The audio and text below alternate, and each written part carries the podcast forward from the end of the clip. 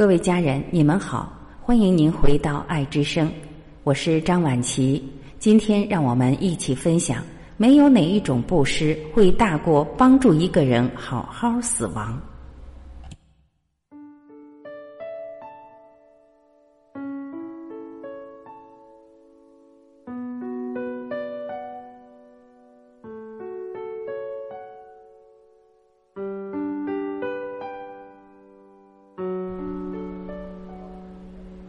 好心办坏事。一位亲人去世了，子孙们都很孝顺，争着照顾他。为了让他多活几天，大家殷勤的做了很多事情。但后来我才知道，子孙们这种殷勤的孝顺，给他带来的不是愉悦，而是痛苦。比如最后几天，他不想进食了，但大家希望他能再活一段时间，所以一直在坚持为他留食。一喂他就剧烈咳嗽，然后呕吐。比如他喉咙里发着巨大的异响，咕噜咕噜，好像有很多痰一样。大家就开始喂水，希望能帮他化痰。一喂他就剧烈咳嗽，然后抽搐。看着他痛苦而狰狞的表情，我隐隐觉得不妥，就去翻阅了很多资料，这才发现大家的殷勤是多么的无知。比如，关于喂食，人临终前新陈代谢放缓或停滞，身体已无法消化和吸收营养物质，所以不想进食，甚至闻到气味就想吐。这时候强行或者勉强他进食，不仅会给他带来巨大的身体痛苦，还可能导致食物进入气管，引发窒息。我们真是无知的可怕。临终须知。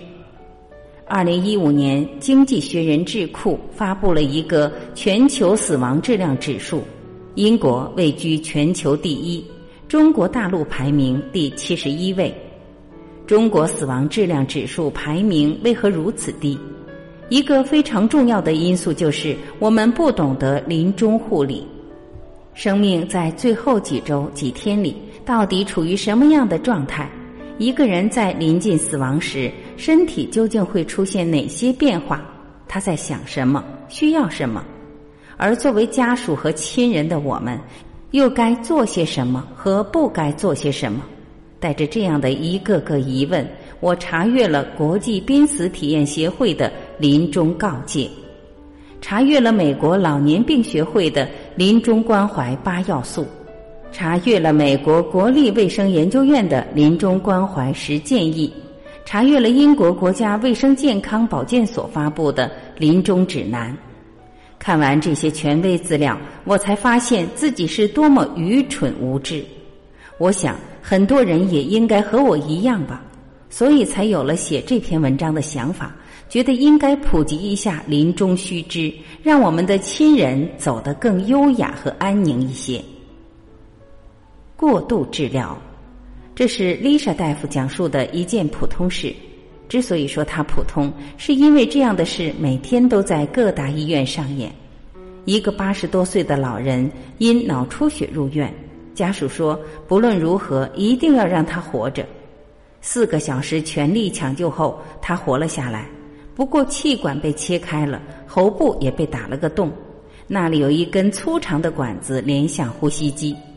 偶尔他清醒过来，痛苦的睁开眼，这时候家属会格外激动，拉着我的手说：“谢谢你们拯救了他。”后来他的气道开始出血，出血就需要频繁清理，护士用长管伸进他的鼻腔，抽吸血块和血性分泌物，这个过程会超级难受和痛苦。他皱着眉，拼命想躲开管子。每当这时，他孙女就低着头不敢看。我问家属拖下去还是放弃，而他们仍表示要坚持到底。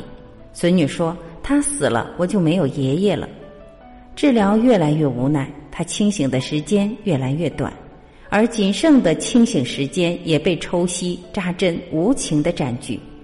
十天后，他死了。死的时候，针眼插管遍布全身，面部水肿，已经不见原来模样。我问自己：如果他能表达，他愿意要这十天吗？这十天里，他没有享受任何生命的权利，生命的意义何在？让一个人这样多活十天，就证明我们很爱很爱他吗？我们的爱就这样肤浅吗？美国是癌症治疗水平最高的国家。当美国医生自己面对癌症侵袭时，他们又是如何面对和选择的呢？美国南加州大学副教授穆尤瑞做过一个调查，结果发现，绝大多数美国医生知道生命无可挽回时，选择的不是用最先进的手术来延长生命，而是将精力放在了享受最后的时光上。他们会在脖子上挂上一个“不要抢救”的小牌，有的甚至会把这句话纹在身上。身体被东开一刀，西开一刀，然后插满各种各样的管子后，被挂在维持生命的机器上。这样被活着，除了痛苦毫无意义，还不如好好享受一下最后的时光。我喜欢浙江大学医学院博士陈作兵的做法。在得知父亲生命所剩不多时，他没有选择让父亲在医院插满管子，而是决定陪父亲安享最后的人生。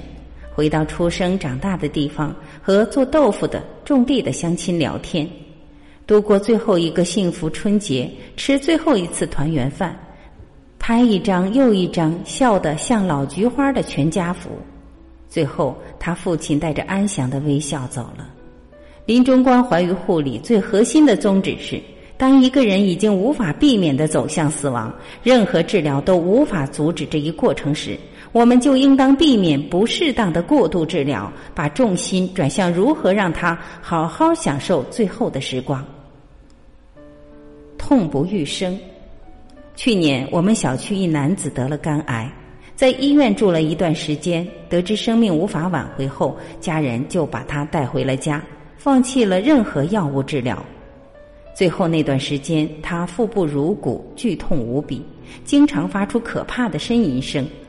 那天，他对老婆和儿子说：“疼得受不了了，想出去走走。”他坐电梯上了三十楼，然后从楼顶纵身而下。对于临终病人，有两种做法最为惨烈：一个是我上面说的拼命抵抗、过度治疗；另一个是放弃任何治疗，回家痛苦的等待死亡。大多数临终病人。特别是恶性肿瘤晚期病人，其主要症状是疼痛。疼痛不仅会严重影响病人的日常生活，导致他们火气很大或脾气暴躁，甚至会触发他们的轻生之念。所以，我们应该用药物来帮助他们减轻疼痛。一般性疼痛可用非麻醉性镇痛剂，如阿司匹林类；中等疼痛可用弱麻醉性镇痛剂。如可待因类，严重疼痛可用强麻醉性镇痛剂，如吗啡、杜冷丁类。你可能听说过药物依赖或药物滥用，也可能听说过使用吗啡会加速死亡。但大部分专家都认为，只要剂量控制得当，就不会发生这样的事情。三重角色，曾经看到过这样一句话：人的死亡分三个阶段。第一是医院宣布死亡，这是生理的死去；第二是葬礼的举行，这代表社会地位的死去；第三个是最后一个记得你的人死去，那么你就是真正的死亡了，因为世上再也没有人知道你曾经存在过。所以，一个临终的病人，除了本身是病人外，他还是一个社会意义的人，他还扮演着三重角色。所以，我们要帮他处理好三种关系。第一种，帮助病人处理自我关系。我们需要主动与病人沟通：你希望最后的时光怎么度过？你希望以什么方式处理遗产？你希望以什么方式告别这个世界？等等。第二种，帮助病人处理他与社会的关系。比如，子女可以和父亲分享。你是如何影响我的人生轨迹的？孙辈可以告诉祖父，你对我究竟意味着什么？一句话，就是要让临终者获得社会地位，觉得自己这一辈子没有白活。第三种，让病人知道你会永远记着他，比如拍一些全家福，然后裱起来，放在显眼处，并有意无意透露会永远珍藏。反正就是要让病人觉得你会永远活在我们心中。临终牵挂。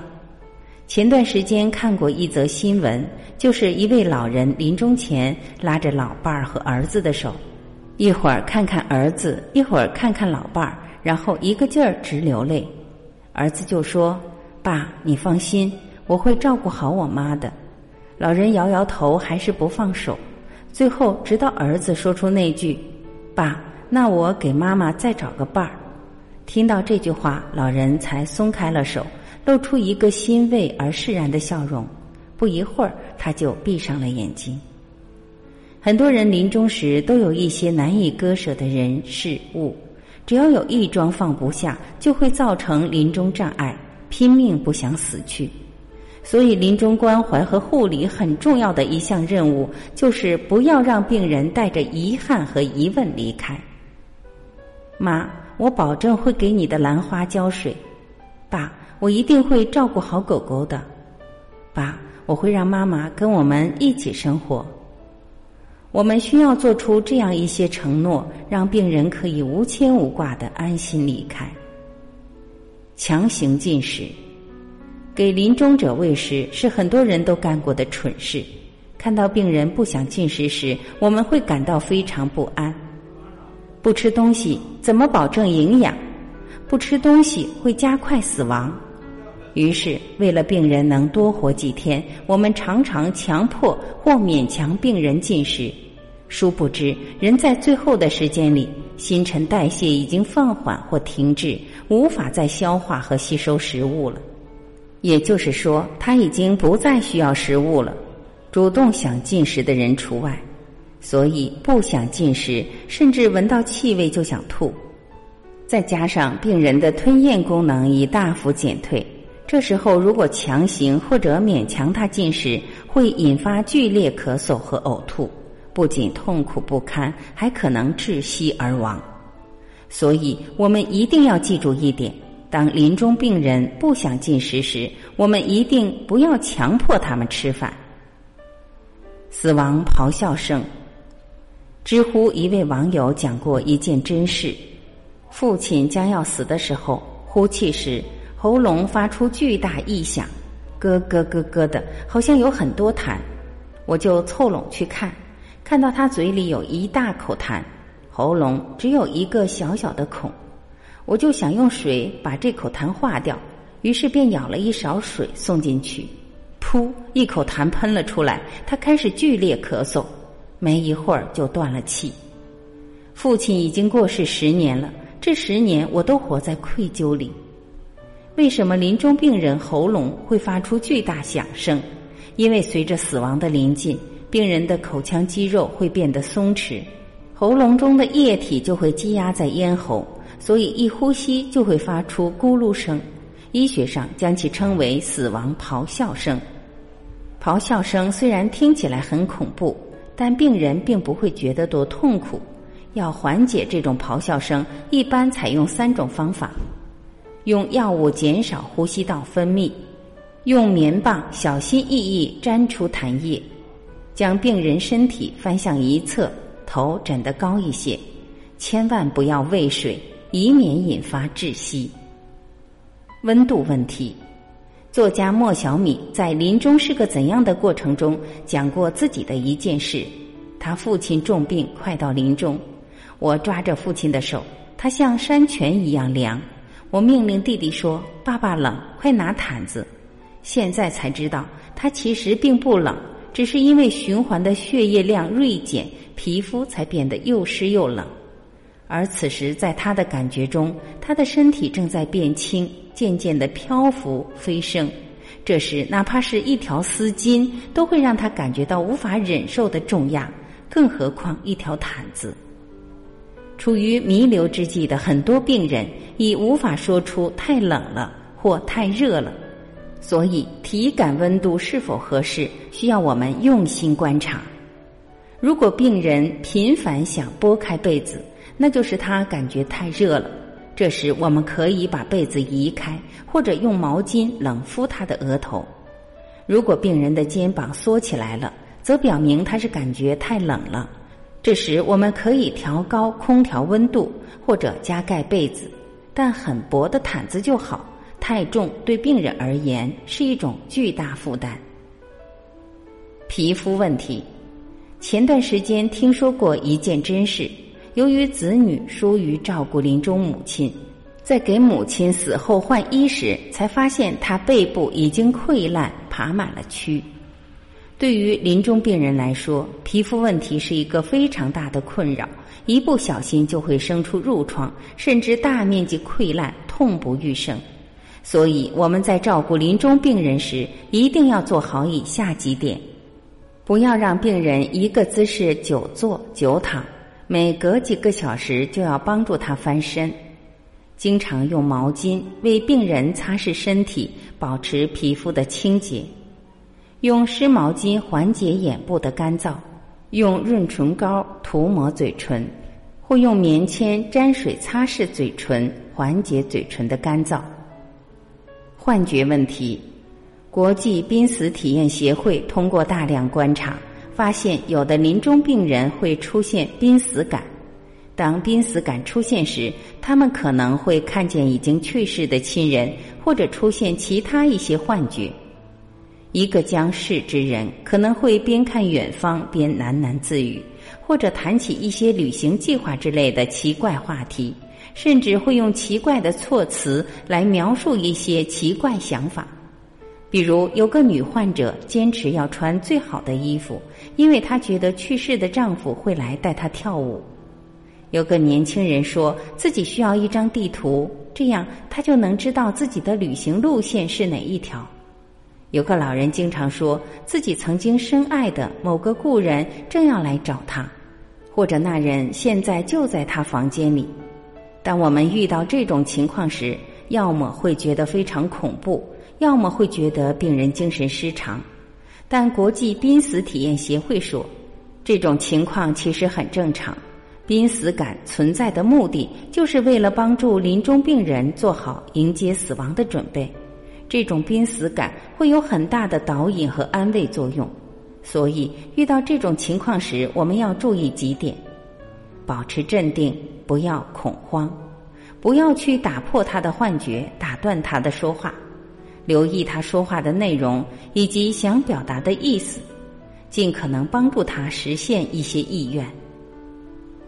孤独问题，看过一本关于临终关怀医院的书，七十多岁的艾米丽罹患乳癌，已经走到生命终点，其女儿每天都会到医院来看她，两人的关系似乎很好。